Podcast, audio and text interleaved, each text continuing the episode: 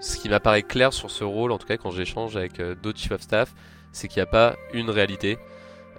concrètement, le rôle de chief of staff, il peut être très différent entre différentes startups. et ça, ça va être lié à plusieurs choses. Ça va être lié au niveau de maturité de la startup, donc à sa taille. Ça va être lié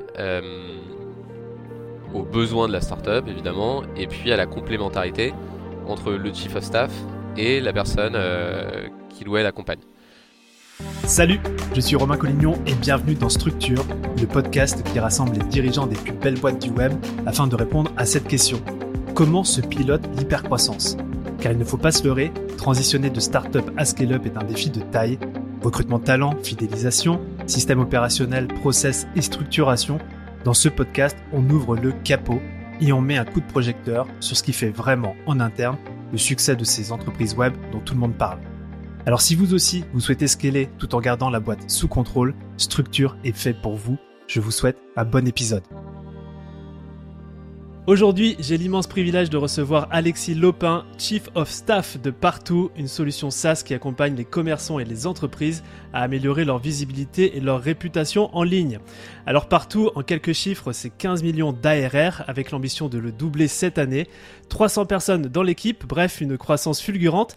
Et si je suis aussi enthousiaste à l'idée de passer ce moment avec Alexis, c'est pour mettre en lumière ce poste clé de Chief of Staff euh, qui est à la frontière entre direction stratégique et coordination interdépartement. Euh, ce sont des sujets qu'on va dépoussiérer pour la première fois sur le podcast, c'est pour ça que je suis aussi content d'avoir Alexis. Alors Alexis, merci d'être avec nous aujourd'hui. Comment tu vas? Eh ben écoute, je vais très bien Romain et euh, enchanté également d'avoir cette discussion avec toi aujourd'hui. Au top. Moi, j'aimerais bien qu'on commence cette interview en, parlant un petit peu de toi. Tu as fait l'EM Lyon. Euh, tu as passé trois ans euh, à faire du conseil, de la stratégie chez Monitor Deloitte et Boston Consulting Group.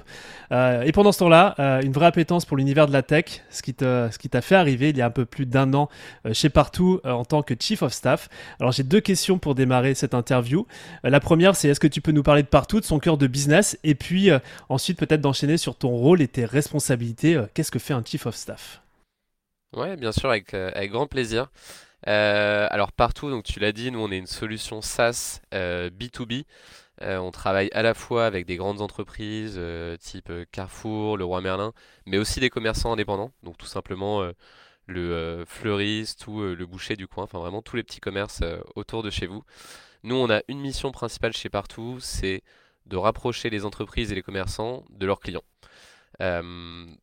pour accomplir cette mission, on a développé du coup une, suite de produits, une suite de logiciels SaaS qui permettent euh, aux commerçants et aux entreprises finalement d'être trouvés en ligne, d'être choisis et euh, d'avoir plus de clients.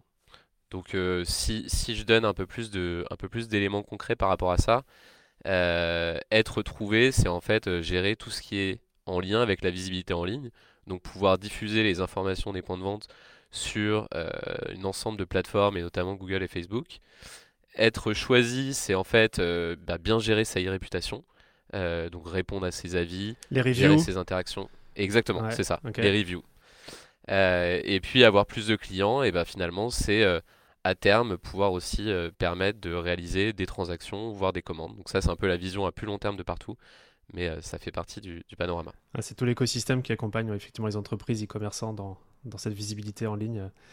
Ok, superbe. Euh, alors, on va parler de toi, on va parler de ton rôle, de tes responsabilités. Alors, je te, disais en intro, Chief of Staff, moi, ça me fait penser aux séries américaines. Euh, des, Voilà, euh, en mode, je suis le Chief of Staff de, du président. Est-ce que c'est la même chose pour toi, Alexis, ou c'est un rôle qui est un petit peu différent? Alors, c'est un petit peu différent.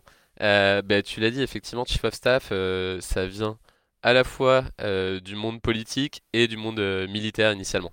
Ah, euh, aujourd'hui, c'est en train de se développer dans les entreprises, à la fois les startups, mais pas que, hein, on le retrouve aussi dans des, dans des grands groupes du CAC 40. moi, ce, que, ce qui m'apparaît clair sur ce rôle, en tout cas quand j'échange avec d'autres chief of staff, c'est qu'il n'y a pas une réalité. concrètement, le rôle de chief of staff, il peut être très différent entre différentes startups. et ça, ça va être lié à plusieurs choses. Ça va être lié euh, au niveau de maturité de la startup, donc à sa taille.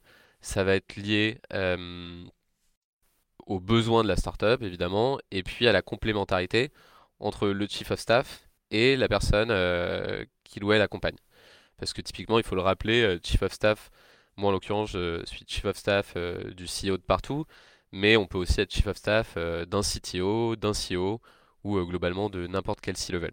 Très bien. Donc ça aussi, ça va avoir un impact très conséquent sur les missions au quotidien. Alors, euh, je ne sais pas si tu vas pouvoir euh, me partager ça. Donc, effectivement, tu vas me parler de tes responsabilités euh, chez Partout, mais tu m'as dit que ce rôle avait aussi un, périmètre différent en fonction du niveau de maturité de la boîte. Donc, tu peux me partager ton périmètre à toi et peut-être voir avec d'autres collègues Chief of Staff quels sont les, autres périmètres qui, puissent exister Ouais, complètement. Bah, en fait, je pense que plus, plus l'entreprise est, est, un stade de plus petite, plus le chief of staff va avoir tendance à être un peu euh, le côté couteau suisse, si tu veux. Euh, j'avais parlé avec euh, une autre chief of staff qui m'avait dit finalement quand je suis arrivé dans l'entreprise et qu'elle était un peu plus petite, j'étais vraiment goal volant. et je trouve que, que ça s'applique assez bien. C'est voilà, pouvoir un jour travailler sur une mission de pricing, le lendemain travailler sur la réalisation des, des, objectifs de la boîte, et euh, tout le process euh, d'objectifs euh, trimestriels. Et puis le surlendemain, d'être capable de travailler sur des aspects marketing potentiellement liés au site web de l'entreprise. Donc c'est vraiment... c'est, ce qui est génial avec ce métier, c'est qu'il n'y a pas un jour qui est pareil que l'autre. et donc il y, a une vraie, il y a une vraie diversité. Après, je pense que plus on avance en termes de maturité, plus l'entreprise euh, est staffée, plus il y a des personnes qui arrivent pour remplir un petit peu les trous qu'il pouvait y avoir au début. Euh, et donc le Chief of Staff va avoir de plus en plus un rôle clé, je pense, en termes de euh, communication inter-équipe, donc transmettre les informations des C-level à l'ensemble des salariés, mais aussi au sein du top management, transmettre les bonnes informations, donner de la visibilité à tout le monde. T'appelles quoi le top management par exemple? Même chose que les C-level ou c'est différent? Oui, oui, exactement. Enfin, ça va être euh, les C-level, mais aussi euh, tous les tous les managers, euh, tous les managers intermédiaires. Je pense. Très bien, ok. et donc c'est vraiment ça, quoi. Casser les silos, donner de la visibilité et fluidifier la, transmission de l'information. Donc je pense qu'on passe. Au début, on est plutôt sur un rôle de gestion de projet, un peu goal volant, homme à tout faire.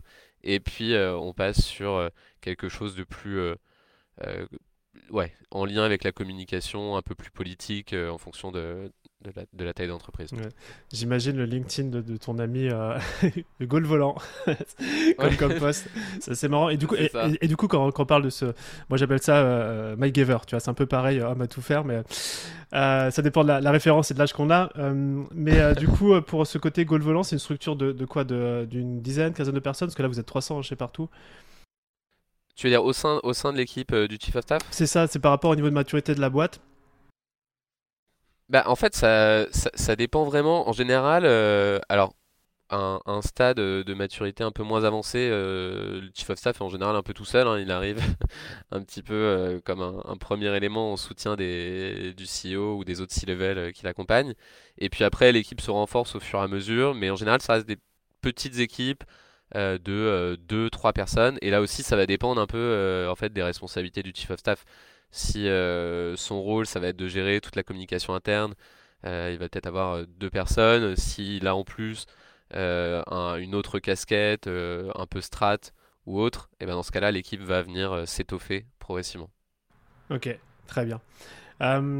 Est-ce que tu peux nous donner euh, un, ordre d'idée de ce que tu fais au jour le jour ou de semaine en semaine? Parce que là, tu nous as parlé un petit peu de, de, ta collègue. Euh, toi, donc, euh, partout, c'est comme une boîte qui commence à faire une sacrée taille. quels, sont tes, quels sont voilà, ton, ton quotidien? Ouais, bah, alors, comme je te disais, ça, ça, ça change beaucoup d'un trimestre à l'autre, mais typiquement, dans ma responsabilité, il va y avoir le fait de d'accompagner donc tout ce qu'on appelle le processus euh, Docker chez partout, donc tout ce qui est euh, objectif et qui résulte. Donc euh, mettre, s'assurer que chaque manager définisse pour son département les bons objectifs en lien avec la vision de l'entreprise et les objectifs globaux de partout. Comment tu fais ça un exemple. Bah ça, c'est alors déjà c'est un, un, process qui prend du temps. Hein. On prend quasiment ouais, trois semaines, un mois chaque trimestre pour le faire.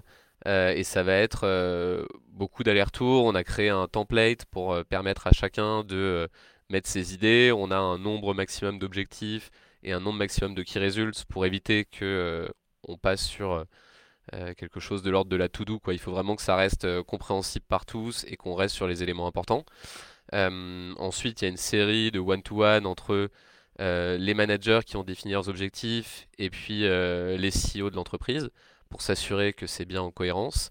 et puis à la fin du process, on a un meeting avec tous les managers où on va revoir euh, objectif par objectif euh, ce qui a été écrit et s'assurer que voilà il n'y a pas des doublons ou des désalignements entre les départements et qu'on a finalement quelque chose de cohérent.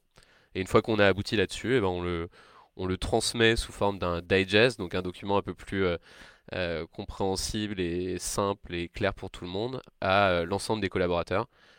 Toujours dans un souci de, transparence. Quand tu dis l'ensemble des collaborateurs, c'est toute la boîte? Toute la boîte, ouais, toute la ah boîte. Exactement. Ok. Et tu as, tu as parlé, euh, je, rentre vraiment en détail là-dessus parce que je discutais avec mon DG, la Romuald, ce midi, et on, se posait justement la question de comment euh, enable les, euh, les, les C-level dans la boîte pour qu'ils soient, ils soient beaucoup plus proactifs dans, dans la, dans, comment dire, dans la définition des OKR trimestriels. Donc ce que tu me partages là, je, je prends, je prends. Euh, maintenant, tu, tu, tu, as dit effectivement que c'était c'était traité, il y avait des discussions one-one avec les managers aussi. ça reste dans un département ou ça reste transversal déjà dans la définition des OKR alors en fait, as des... nous, comment ça se passe euh, chez Partout de manière un peu plus concrète? On a, donc, Nous, chez Partout, on a la chance d'avoir euh, deux CEO. Donc les deux CEO euh, travaillent ensemble sur la définition des objectifs de l'entreprise et, des, et des key results associés.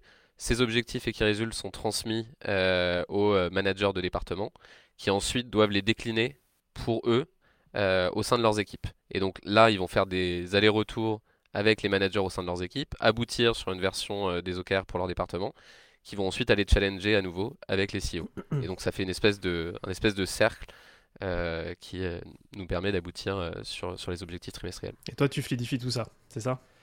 Exactement, moi je m'assure que telle semaine, cette partie du process soit bien finalisée, de relancer les bonnes personnes, et puis aussi de de rappeler en permanence, je pense, euh, les guidelines euh, qu'on s'est qu'on s'est donné pour ces objectifs. Euh, voilà, s'assurer que tout le monde est bien en tête les, les milestones et, et, respecte le, process. Quand on prend les, les OKR d'Andy Grove ou même de ce que faisait Google, dans la littérature, on dit que si on, si on arrive à faire plus de 70% des OKR du trimestre, c'était pas assez ambitieux. Est-ce que c'est quelque chose aussi chez vous qui... On, tend à, à, avoir des OKR ambitieux ou... Ouais, exactement. Je pense que. Euh, alors après, il faut toujours trouver un, juste équilibre. Euh, il faut pas non plus mettre euh, des, des OKR de manière démesurée et puis finalement à la fin du trimestre on en remplit que 30 ou 40%. Mmh. par contre, si effectivement si on remplit 100% des OKR, c'est peut-être qu'on aurait pu aller encore un cran plus loin. maintenant, la réalité c'est que entre les OKR qui sont définis en début de trimestre et puis l'ensemble des tâches que tout le monde accomplit au quotidien, finalement, c'est encore bien plus large. Donc, euh, dans tous les cas, même si on remplissait 100% des OKR, je serais pas, je serais pas inquiet. Non. Ok. Très bien. Alors là, tu viens de me, livrer déjà une méga pépite sur euh, la façon dont vous fonctionnez, comment tu interviens pour casser les, silos euh, d'un point de vue un peu macro, trimestriel. Vous êtes 300 chez Partout et euh, j'imagine que ce thème justement de casser les silos, c'est quelque chose qui est important chez vous. Est-ce qu'il y a d'autres choses que vous mettez en place, que tu sois responsable ou non hein, d'ailleurs, mais dans cette fluidification de la communication et dans le, flux d'informations qui est partagé? Ouais, je pense que euh, déjà on a un certain nombre de rituels d'entreprise euh, qui permettent de transmettre de l'information régulièrement à l'ensemble des personnes dans l'entreprise. Typiquement, tous les vendredis, on a euh, une demi-heure, un Partout Friday. Euh, et, le Partout Friday, c'est l'occasion, euh, bah, département par département, de donner les informations de la semaine. Donc combien de signatures, combien de qu'est-ce qui a été fait au niveau de la tech, voilà, est-ce qu'il y a un nouveau process qui a été créé? Et, comme ça, on s'assure que régulièrement les personnes aient les bonnes informations. je suis très curieux, tu, tu vas voir. Euh, c'est à quelle heure que ça se passe? Et, euh, qui est-ce qui, euh, qui, anime justement cette, cette Partout Friday? Ouais, alors on fait ça tous les vendredis à 17h et, et, elle est animée par. en fait, chaque manager de pôle va présenter quelques slides. Donc on a la personne en charge de la partie customer, customer Happiness qui va présenter ses slides, la personne en charge de la partie Sales qui va présenter ses slides, etc. Et puis voilà, on, ça dure 30, 45 minutes, parfois une heure si on a beaucoup d'informations à, donner. Et, on essaye de faire, de faire intervenir les différents managers. Et tout le monde est connecté? Ou il y a une certaine partie un peu asynchrone qui est diffusée non, non, non. Euh, alors, on fait ça euh, en présentiel dans les bureaux. Après, certains, certaines personnes sont en remote. d'accord, euh, mm. Donc, ils assistent de manière virtuelle. On essaye de les enregistrer aussi si certaines personnes ne peuvent pas venir. et puis, on, va reproduire aussi cet événement le lundi pour, donc, le cadre d'un partout Monday, pour les, les, équipes à l'international. et notamment notre bureau de, de, Barcelone où on a nos équipes espagnoles et italiennes ça va permettre aussi de, euh, de leur partager de l'information et puis euh, de le faire en anglais cette fois pour voilà, s'assurer qu'ils aient le même niveau de compréhension que, que l'ensemble de l'entreprise. Hmm. C'est vrai que là, on est en train de toucher cette partie internationale. on va parler de, de, stratégie peut-être plus tard dans l'interview. Mais est-ce que du coup, ils ont aussi leur, leur Partout Friday en Espagne ou pas? Alors du coup, bah, eux, ils ont le, ils ont le Partout Monday, comme, comme je te disais, où on leur, on leur, partage les infos. Et puis eux, de leur côté, euh, ils ont effectivement leur, euh, leur meeting d'équipe, euh, à la fois l'équipe espagnole et l'équipe italienne, donc qui, peuvent, hmm. qui gèrent de leur côté. Ok. très clair. J'imagine un organigramme à 300 personnes. Ouais. Est-ce que tout le monde rentre sur la, sur la feuille Ou à quoi ça ressemble? Ouais, alors, bah, déjà, effectivement, l'organigramme, il n'arrête pas d'évoluer parce que il y a tout le temps des nouveaux postes euh, qui se créent en permanence. Euh, je pense notamment à enablement, euh, knowledge, des postes dans le département légal, etc. Donc c'est très vivant. et nous, comment on l'a découpé On l'a découpé en différents pôles. Donc il y a un pôle tech, un pôle enterprise. En fait, enterprise, c'est toute notre offre à destination des clients grands comptes, les Carrefour et le Roi Merlin dont on parlait tout à l'heure. Une partie SMBs, donc toute notre offre aux commerçants indépendants. Une partie euh, Customer Happiness, donc à la fois les équipes Customer Success et Care en charge de la relation client et de la mise en place de la solution. Et un dernier bloc que nous on appelle euh, l'équipe Scale, qui est en fait toutes les fonctions transverses.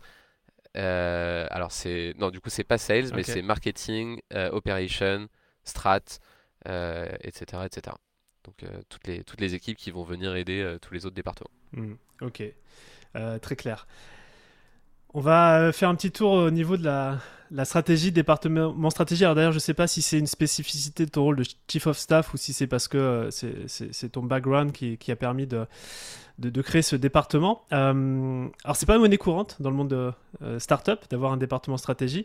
Je serais très curieux de savoir qu'est-ce qui, euh, motive ou qu'est-ce qui a motivé ce choix euh, de créer un département stratégie chez Partout et, concrètement, qu'est-ce que ça fait un département stratégie? Ouais, non, mais c'est clair, je pense que l'idée de créer un département stratégie est venue quelques mois après mon arrivée et c'est très en lien avec, avec ce que j'aime faire et puis avec mon background de, consultant en stratégie aussi. Euh, c'est pas très courant, effectivement, quand tu regardes un peu les grandes startups françaises. Je pense que tu en as peut-être 20% euh, qui ont euh, un département stratégie.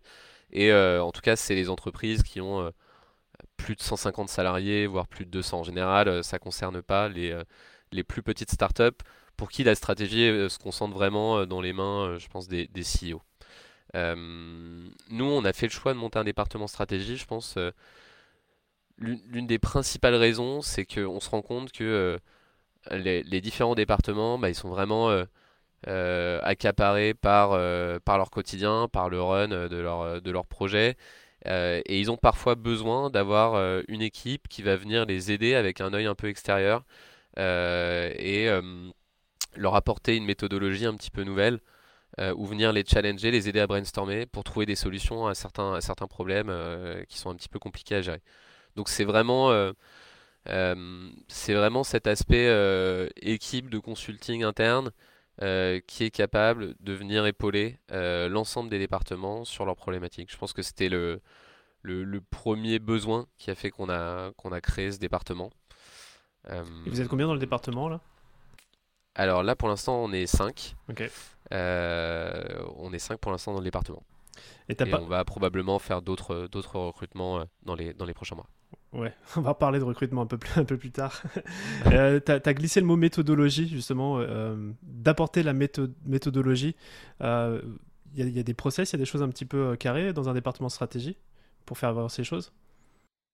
Bah, en fait, c'est-à-dire que je pense qu'on a, euh, on- déjà dans le département stratégie, euh, on a recruté des personnes qui avaient un background, euh, pareil, de, con- de consultant ou euh, un background un petit peu euh, financier. Et, euh, et, finalement, ce qu'on est, est capable d'apporter, c'est euh, le côté, euh, euh, ce que moi j'appelle framework, enfin, vraiment, euh, donc on a un problème, très bien, on va arriver à le découper en plusieurs petites parties. On va créer des étapes, une vision à court terme, une vision à moyen terme, long terme.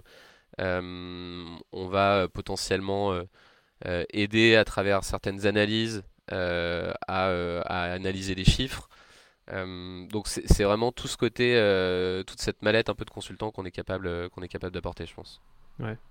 Il y a, il y a des sujets phares que vous discutez justement dans le département stratégie. Je, je sais pas, je pense à l'international ou peut-être d'autres.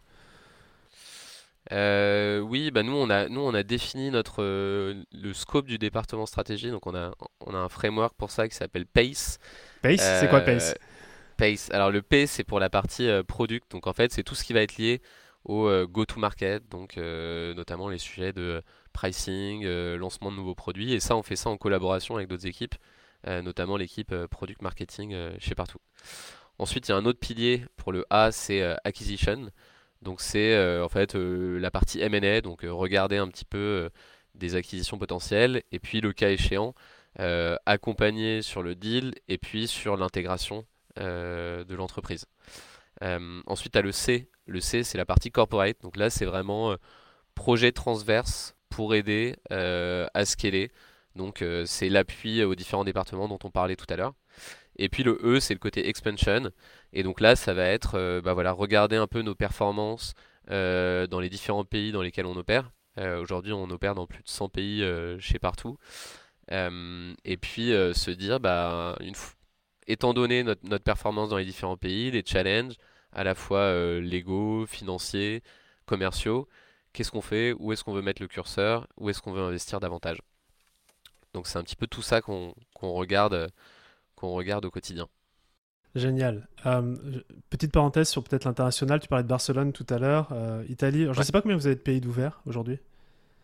Alors, si on parle en termes de bureaux, Ouais. nous on a des bureaux à Paris, euh, à Barcelone, en Inde et au Brésil. Euh, maintenant, on a une équipe en fait euh, de, de sales depuis Paris qui va prospecter dans une centaine de pays, ce qui explique euh, le nombre de Hmm. pays dans lesquels on a des clients qui est assez important. Alors, quelle, quelle- quelle va être la... À partir de quel moment on ressent le besoin d'ouvrir un bureau, par exemple, à Barcelone? Ouais, alors bon, l'ou- l'ouverture du bureau à Barcelone, c'est intervenu bien, bien avant mon arrivée chez Partout. Je pense que, en tout cas, en tout cas, on a une logique euh, dans le développement international qui est d'avoir une approche de test et ensuite d'aller plus loin. Euh, typiquement, su- si on prend le département de sales internationaux, donc qui prospectent en- au Moyen-Orient, en Amérique latine, en Europe de l'Est, on va aller tester comme ça un peu plein de pays et puis on va voir comment euh, répondent les clients. Et en fonction euh, du nombre de clients et des signatures qui arrivent, on s'interdit pas euh, à terme euh, d'ouvrir un pays dans la zone. Euh, je pense que l'enjeu sur l'international, c'est euh, il faut qu'il y ait une certaine traction et puis il faut envoyer un certain nombre de personnes dès le début là-bas. Pourquoi? Parce que c'est très compliqué, je pense, d'ouvrir un pays et d'être la seule personne euh, à ouvrir le pays. Il y a des sujets de knowledge, euh, il y a des sujets justement de transmission de l'information. Quand on est à Paris et qu'on a l'ensemble des équipes à disposition, tech, customer happiness, fonction transverse, à qui on peut aller discuter, prendre le café, bah, c'est finalement euh, beaucoup plus simple. Donc nous, on a, cette conviction de euh, d'ouvrir des pays avec déjà un certain nombre de personnes euh, et puis avec un certain nombre d'équipes sur place. Et c'est pour ça notamment qu'on a fait le choix de rassembler à Barcelone les équipes espagnoles et italiennes, donc un peu la partie Europe du Sud. On gère aussi le Portugal depuis ce bureau pour bah, faciliter ces, connexions, ces transmissions d'infos et puis créer de l'attraction, quoi. Euh, J'aimerais peut-être rentrer en profondeur sur un des, une des choses que tu as mentionnées, mais je ne sais pas si tu as l'expertise. C'est notamment la prospection euh, depuis Paris à l'étranger. Ouais. Euh, bon, je ne sais, pas si tu es impliqué au jour le jour dans, dans ce processus-là, mais co- comment ça se passe en gros On prend son téléphone, on... Ouais, bah, je- je pense- ça se passe un peu, un peu comme la prospection à Paris pour la France. C'est, on a une équipe de BDR Mhm. qui va donc de business development représentatif qui va aller identifier les comptes pertinents pour notre activité, qui va les rentrer dans notre CRM et puis qui va commencer la prospection. Donc séquence classique, emailing, appel. si un certain nombre de prospects morts, ensuite c'est passé au, à la compte exécutive, au sales, qui va essayer de, bah, de faire la démo et puis de closer, de closer le deal. ce qu'on essaye de faire pour l'international, c'est de prendre des personnes qui sont dans la mesure du possible euh, natif euh, des différentes zones parce que mm. c'est très important d'avoir quelqu'un qui parle bien la langue, euh, notamment dans une démarche de prospection téléphonique. je pense qu'on se rend compte tout de suite quand la personne ne, vient pas du pays et c'est beaucoup plus dur, ça crée des freins. Donc ça c'est vraiment important. et puis après ensuite évidemment il y a des petits enjeux d'adaptation au niveau du, du, décalage horaire où il faut potentiellement travailler un peu plus en horaire décalé selon les, selon les besoins ou s'adapter aussi parfois au, week-end, euh, notamment dans les, dans les pays du Moyen-Orient. Génial, très clair. Euh, ta réponse à tout, c'est top. euh, J'aimerais peut-être faire un focus sur euh, justement sur euh, la taille de, partout. Euh, j'ai le sentiment que vous recrutez à un rythme effréné. En tous les cas, je vois toutes les nouvelles arrivées régulières sur, LinkedIn. J'ai deux questions par rapport à ce sujet-là. C'est déjà comment on arrive à recruter aussi vite? Est-ce qu'il y a des, secrets de fabrication? Et puis après, le recrutement c'est une chose, mais l'onboarding, la formation en est une autre. Est-ce que tu pourrais nous parler de ça? Ouais, bien sûr. alors on a recruté plus de 120 personnes en 2021. Donc euh, c'est énorme et on a des objectifs euh, absolument euh, colossaux pour l'année l'année à venir. Tu peux en parler Des objectifs? Ouais, ouais, bien sûr. Bah, on va globalement, on va quasiment, on va presque doubler taille, ou en tout cas, on va prendre allez, entre 150 et 200 collaborateurs dans, dans l'année. Donc, donc ça grossit vite. et en même temps, c'est ça qui fait que c'est excitant.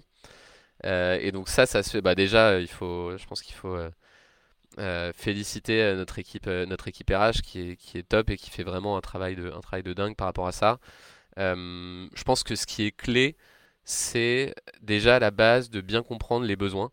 et je pense que l'équipe RH, elle est, en tout cas chez Partout, elle, elle est capable de se poser avec les différents managers des différents départements pour comprendre leurs besoins, les profils qu'ils recherchent, définir avec eux un process précis. Et en fait, tout ce travail de clarification en amont du besoin et de l'offre, et ben finalement ça va permettre de faire gagner du temps euh, sur, le, sur le process à la fin. Donc il y a vraiment déjà un côté euh, efficacité interne, je pense, qui est clé. c'est processé ça, cette, ce dialogue entre le département RH Déjà, combien de personnes dans le département RH et, comment ça fonctionne justement les, discussions avec les managers? C'est informel, c'est cadré c'est...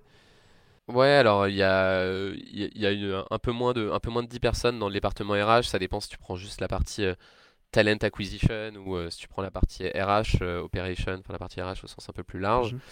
Euh, et c'est processé. On a effectivement des documents que, le manager, que les managers doivent remplir avant de pouvoir lancer une offre.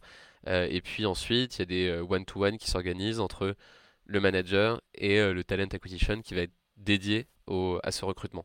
Donc ça, ça permet aussi de, en fonction des premiers retours, des premières candidatures, de valider qu'on est bien dans le vrai, que euh, on filtre bien les bons profils. Donc très tôt, je pense cette compréhension des besoins, elle est, elle est hyper clé. Euh, ensuite, on va faire un, gros travail au niveau de partout sur toute la partie euh, recommandation. Donc toujours s'appuyer sur nos collaborateurs pour bah, trouver les collaborateurs de demain. donc voilà, être capable de faire, d'utiliser un peu le réseau de chacun pour venir nourrir, nourrir l'entreprise. Fait aussi. Pardon. Non, non, non, non, oui, non, mais je, je, pensais. Euh, est-ce que. ma question derrière tout ça, que c'est hyper clair, c'est est-ce que c'est euh, processé vraiment, par exemple, tu vois, sur les référents, les, euh, des, des, collaborateurs qui recommandent des collaborateurs Est-ce qu'il y a, je sais pas, chaque semaine, chaque mois, des incentives que vous lancez ou c'est genre juste, ok, il y a la possibilité de, de faire un référent Comment ça se passe? Non, bah effectivement, en fonction, de, en fonction des profils. Euh, tu des referrals qui donnent euh, lieu à euh, une certaine somme d'argent. Plus le profil est recherché, euh, plus, tu vas gagner de l'argent évidemment. et puis en fait, c'est processé, on a, on a un article, nous on travaille beaucoup avec ce qu'on appelle le wiki, qui est en fait notre base de, notre base de connaissances, qu'on a un article qui explique en détail le process de referral chez partout. Et, et ensuite on va venir faire des rappels réguliers en disant bah voilà, n'oubliez pas, il y a ce processus qui existe, voilà comment faire. Et puis à chaque fois en, fin de trimestre ou régulièrement en Partout Friday, on va dire bah voilà les personnes qui ont fait le plus de referrals, ce sont ces personnes, bravo à eux. Génial. Et, on va essayer de les mettre un peu en avant comme ça. Et, ça marche, franchement, ça marche assez bien et ça vient, ça nous aide bien dans notre politique de, recrutement.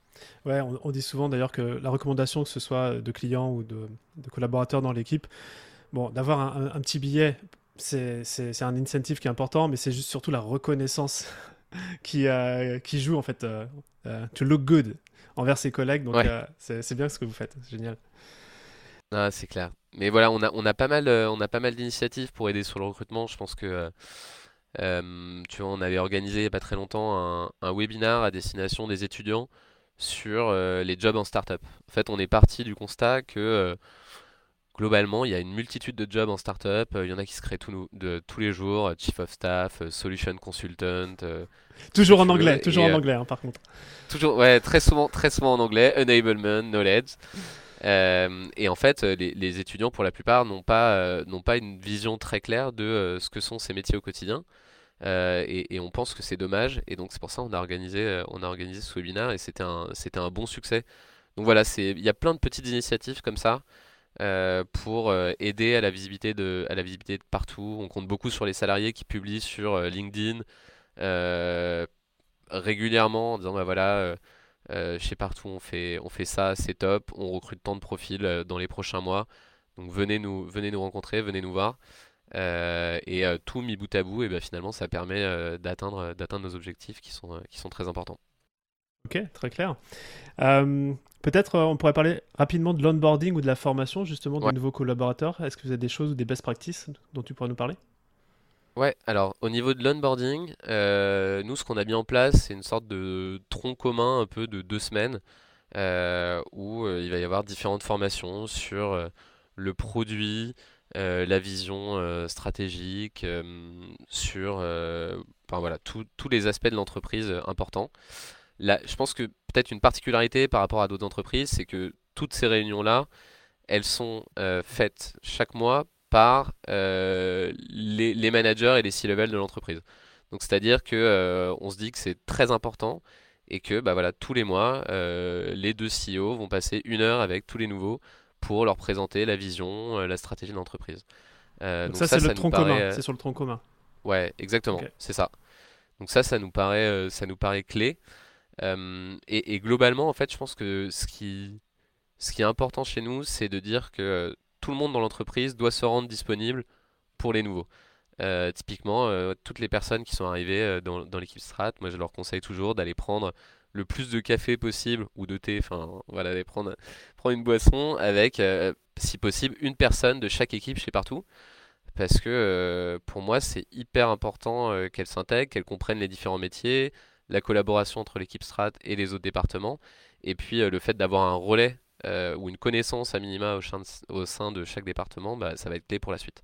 Donc je pense que le côté disponibilité, accessibilité, c'est vraiment, euh, un élément clé. On essaye de mettre aussi en place un système de buddy pour euh, bah, répondre à toutes les questions un petit peu, euh, enfin toutes les questions qui peuvent arriver quand on arrive dans une nouvelle entreprise. On a une soirée buddy ou en tout cas une, juste un, soir où ils prennent des bières et des pizzas entre, entre nouveaux avec des anciens de l'entreprise aussi, pareil, pour faire des retours d'expérience et faciliter l'intégration. donc voilà, c'est vraiment le côté je pense c'est le côté humain sur lequel, euh, sur lequel on met l'accent. Et ensuite, au-delà du tronc commun, il y a des formations euh, plus spécifiques à chaque département en fonction des besoins. Qui sont développées par les managers? Exactement, qui sont développées par les managers avec euh, l'appui aussi de, de l'équipe RH qui va pouvoir les aiguiller en disant bah voilà, voilà les best practices, voilà comment font les autres équipes, on te conseille de procéder un peu de telle et telle manière. voilà, donc avec, ils, sont, ils sont aidés aussi dans cette démarche. Ok, superbe.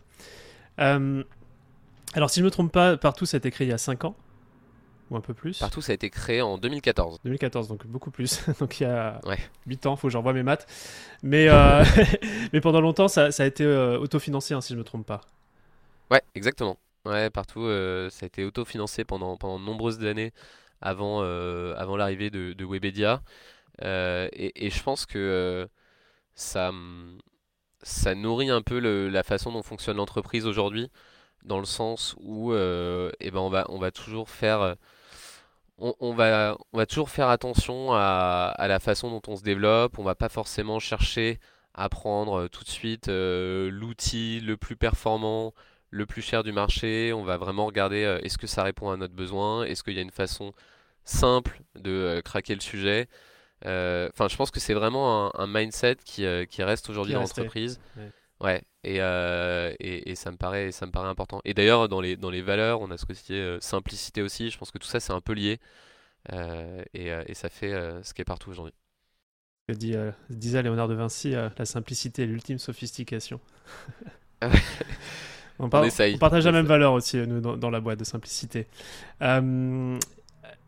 Donc, je vais te poser une question. J'espère que tu auras la réponse. Je suis pas sûr parce que tu es arrivé il y a un peu plus d'un an, mais moi, je serais assez curieux de, savoir depuis, euh, depuis la création de Partout si euh, il y a eu une évolution dans la structure de la boîte et dans son organisation.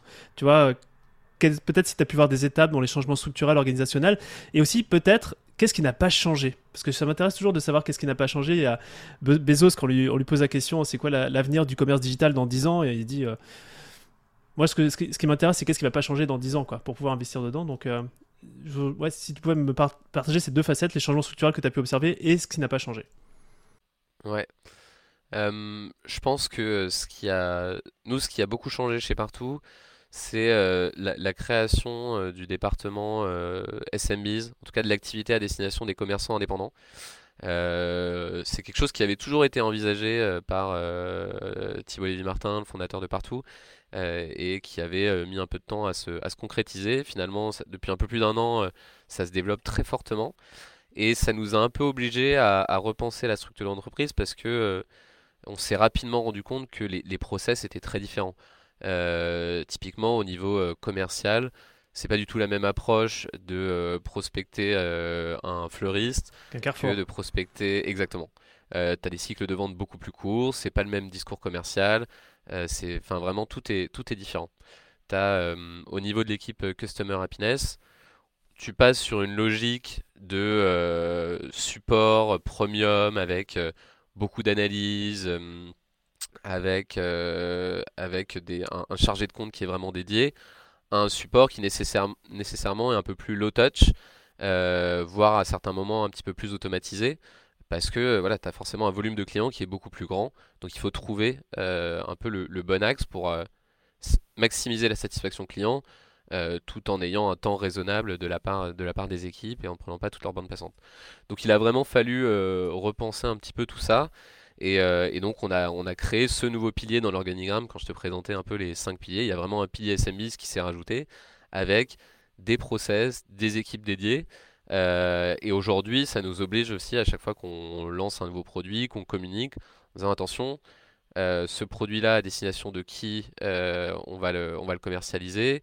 Est-ce que dans, la façon dont on, dont on, dont on écrit notre, discours, est-ce que ça va être, comment est-ce que ça va être perçu d'un côté comme de l'autre? Donc tu as vraiment cette double logique qui, je pense, a, a, modifié un petit peu notre structure et notre, notre organigramme. Ok, génial, très très très bel exemple. Euh, j'aimerais qu'on passe à la, au dernier virage de, cet échange, Alexis, euh, avec quatre questions assez rapides que je vais te poser, puis tu peux être, tu peux être aussi rapide dans tes réponses. Euh, ok, ça marche. quel, quel, est le stack d'outils qui structure partout? Ouais. Alors, on a, on a, on a plein d'outils, hein, je pense, comme, comme l'ensemble des startups. On a notre CRM qu'on utilise énormément, bien sûr, Salesforce. Euh, on utilise Slack pour toutes les communications euh, internes. Euh, on parlait tout à l'heure de casser les silos. Je pense que aussi arriver à créer les bons groupes de communication au bon moment sur les bons projets, c'est clé. on utilise aussi Lucas comme, comme SIRH, donc pour tout ce qui est gestion des vacances, des fiches de paie et autres. on a notre base de connaissances, donc le wiki, qui est un WordPress, où on va venir créer tout simplement des articles sur l'ensemble des sujets. En général, on dit bah, si tu as une question, commence par regarder là-bas. Euh, et puis, c'est très probable que tu trouveras ce, dont que tu cherches. Euh, et puis après, on a, pas mal d'autres petits outils, bien sûr, qui sont venus se rajouter au fur et à mesure. On a Monday que certaines équipes utilisent pour la gestion de projet. on utilise Team Taylor comme ATS, donc pour tout ce qui est recherche de, recherche de candidats, pour suivre le, pipe et l'avancée de, des recrutements. On a l'Ipsum sur la partie feedback, vraiment RH, développement des talents. Ok. voilà, et puis après on a on a encore plein d'autres outils, mais tu m'as demandé de faire pas trop long. Donc, euh, non, pas trop long, mais écoute, il y, en a trois, il y en a trois que j'avais vaguement entendu parler, et du coup, tu m'as bien ressollicité à aller, aller checker ça. Euh, une, ressource qui t'a aidé en termes de structuration, que ce soit un livre, un podcast, un mentor, quelque chose qui, qui t'aide dans ton métier aujourd'hui? Ouais, alors je, je pense qu'il n'y a, pas, euh, il y a pas forcément une ressource en particulier. Par contre, euh, j'essaye de, rester un petit peu attentif. Euh, tu vois, il y a le, bah, justement euh, un des, un des médias créés par, par Thibaut Renouve, dans lequel j'ai eu l'occasion d'écrire. Il y a Follow Tribes, mm. qui est pour moi une mine d'or, parce que tu trouves plein d'informations de tous les entrepreneurs sur les différents sujets. J'essaye aussi de temps en temps d'écouter des podcasts, notamment j'avais pas mal écouté les podcasts de Grossmaker euh, il y a quelques temps, exactement. Euh, et puis après, j'essaie de lire un petit peu euh, des, magazines spécialisés, notamment les Harvard Business Review, où il y a quand même beaucoup d'articles euh, très qualitatifs sur un peu les nouvelles tendances du management et autres. donc voilà, c'est un peu comme ça que c'est un peu comme ça que je me renseigne. Et puis après, j'ai eu des mentors aussi, je pense un peu comme tout le monde dans, dans mon expérience de, de, consultant avec voilà des, des project leaders qui m'ont bien qui m'ont bien formé aux, différentes, aux différents outils du, du conseil notamment. Génial. Euh, je voudrais que tu imagines que dans un an, euh, j'ai une bouteille de champagne, on se voit, j'ai une bouteille de champagne en l'honneur de partout. Et je voudrais que tu me dises à quoi on trinque spécifiquement. Ouais. Euh, bah, alors, bah, le, premier élément, bien sûr, c'est partout continue de, bien se développer. Et puis, on est en ligne pour atteindre nos objectifs super ambitieux. en 2025, nous, notre objectif, c'est de faire 100 millions d'euros d'ARR. Euh, et d'avoir 1000 salariés. Donc euh, la route est encore longue, semée d'embûches. Donc euh, si on est sur la bonne voie, ce sera déjà, ce sera déjà un grand pas en avant. mais après, au-delà de, au-delà des objectifs financiers ou juste des, nombres, je pense que ce qui est clé, c'est qu'on continue de s'éclater au quotidien dans notre travail et qu'on continue à avoir cette ambiance d'entreprise et ces valeurs qui sont très fortes. Euh, je pense qu'aujourd'hui, euh, partout, c'est un peu moins connu que euh, certaines startups du, du Next 40 ou autres. mais beaucoup de gens choisissent, beaucoup de candidats choisissent de nous rejoindre parce que ils savent qu'il y a une bonne ambiance, parce qu'ils savent qu'ils vont prendre du plaisir à venir au bureau et, et à travailler et à travailler au quotidien chez partout. Donc je pense que voilà, au-delà des, au-delà des objectifs commerciaux ou autres, c'est vraiment bah, être dans une boîte dans laquelle, dans laquelle on se sent bien et où tout le monde est, où tout le monde est heureux. Quoi. Ok. Génial. Et euh, petit exercice de, réflexion sur, sur l'échange qu'on a eu tous les deux. Si, euh, si tu pouvais résumer en trois conseils clés ce que tu nous as partagé, ça serait quoi? Euh, Alors, je pense déjà, effectivement, le, premier conseil, c'est on, a, on a beaucoup parlé de la communication. toujours garder ça, garder ça en tête, de euh, toujours faire l'effort de euh, casser, casser les silos, de fluidifier la transmission de l'information, d'être le plus euh, transparent possible dans les, dans les échanges. ça, je pense que c'est le premier conseil. Ensuite, le second, c'est bah, tout, bêtement de ce qu'on qu'on vient de se dire, hein, c'est de prendre du plaisir au quotidien et de, et de s'éclater au-delà de, au des objectifs purement, purement numériques. Euh, et puis, qu'est-ce que je pourrais dire comme, euh, comme troisième conseil? Euh, Non, mais c'est. Alors, on n'en a pas forcément parlé, mais toujours continuer, continuer d'apprendre, de s'informer pour bah, essayer de se, de se réinventer et de, et de jamais prendre les choses pour acquis. Quoi. Je pense que c'est c'est la clé pour, pour réussir longtemps. Ok. Sur le... C'est pas un sprint, c'est un marathon, donc des bons conseils pour, ouais, ça. pour performer sur le long terme.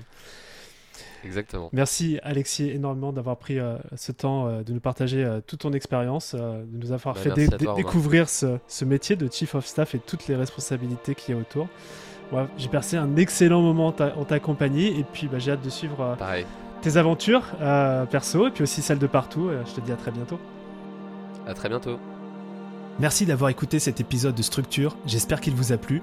Si c'est le cas, parlez-en cette semaine. pendant par exemple votre prochain déj entre entrepreneurs. Car chaque boîte que l'on aide à grandir avec cette sérénité qu'apporte la structure est pour nous un succès. Un succès pour le dirigeant et surtout, ne l'oublions pas, un succès pour le bien-être de ses équipes. Maintenant, si vous souhaitez contribuer encore un peu plus à cette mission, abonnez-vous et laissez-moi un commentaire sympa accompagné du fameux 5 étoiles sur Apple Podcast. Ça fait toujours plaisir. Et évidemment, si on peut vous aider à connecter et à échanger avec d'autres entrepreneurs qui sont eux aussi en hypercroissance, c'est notre métier. Envoyez-nous simplement un email à structure@romaincollignon.com et on trouvera forcément un compte entrepreneur fait pour vous. À bientôt.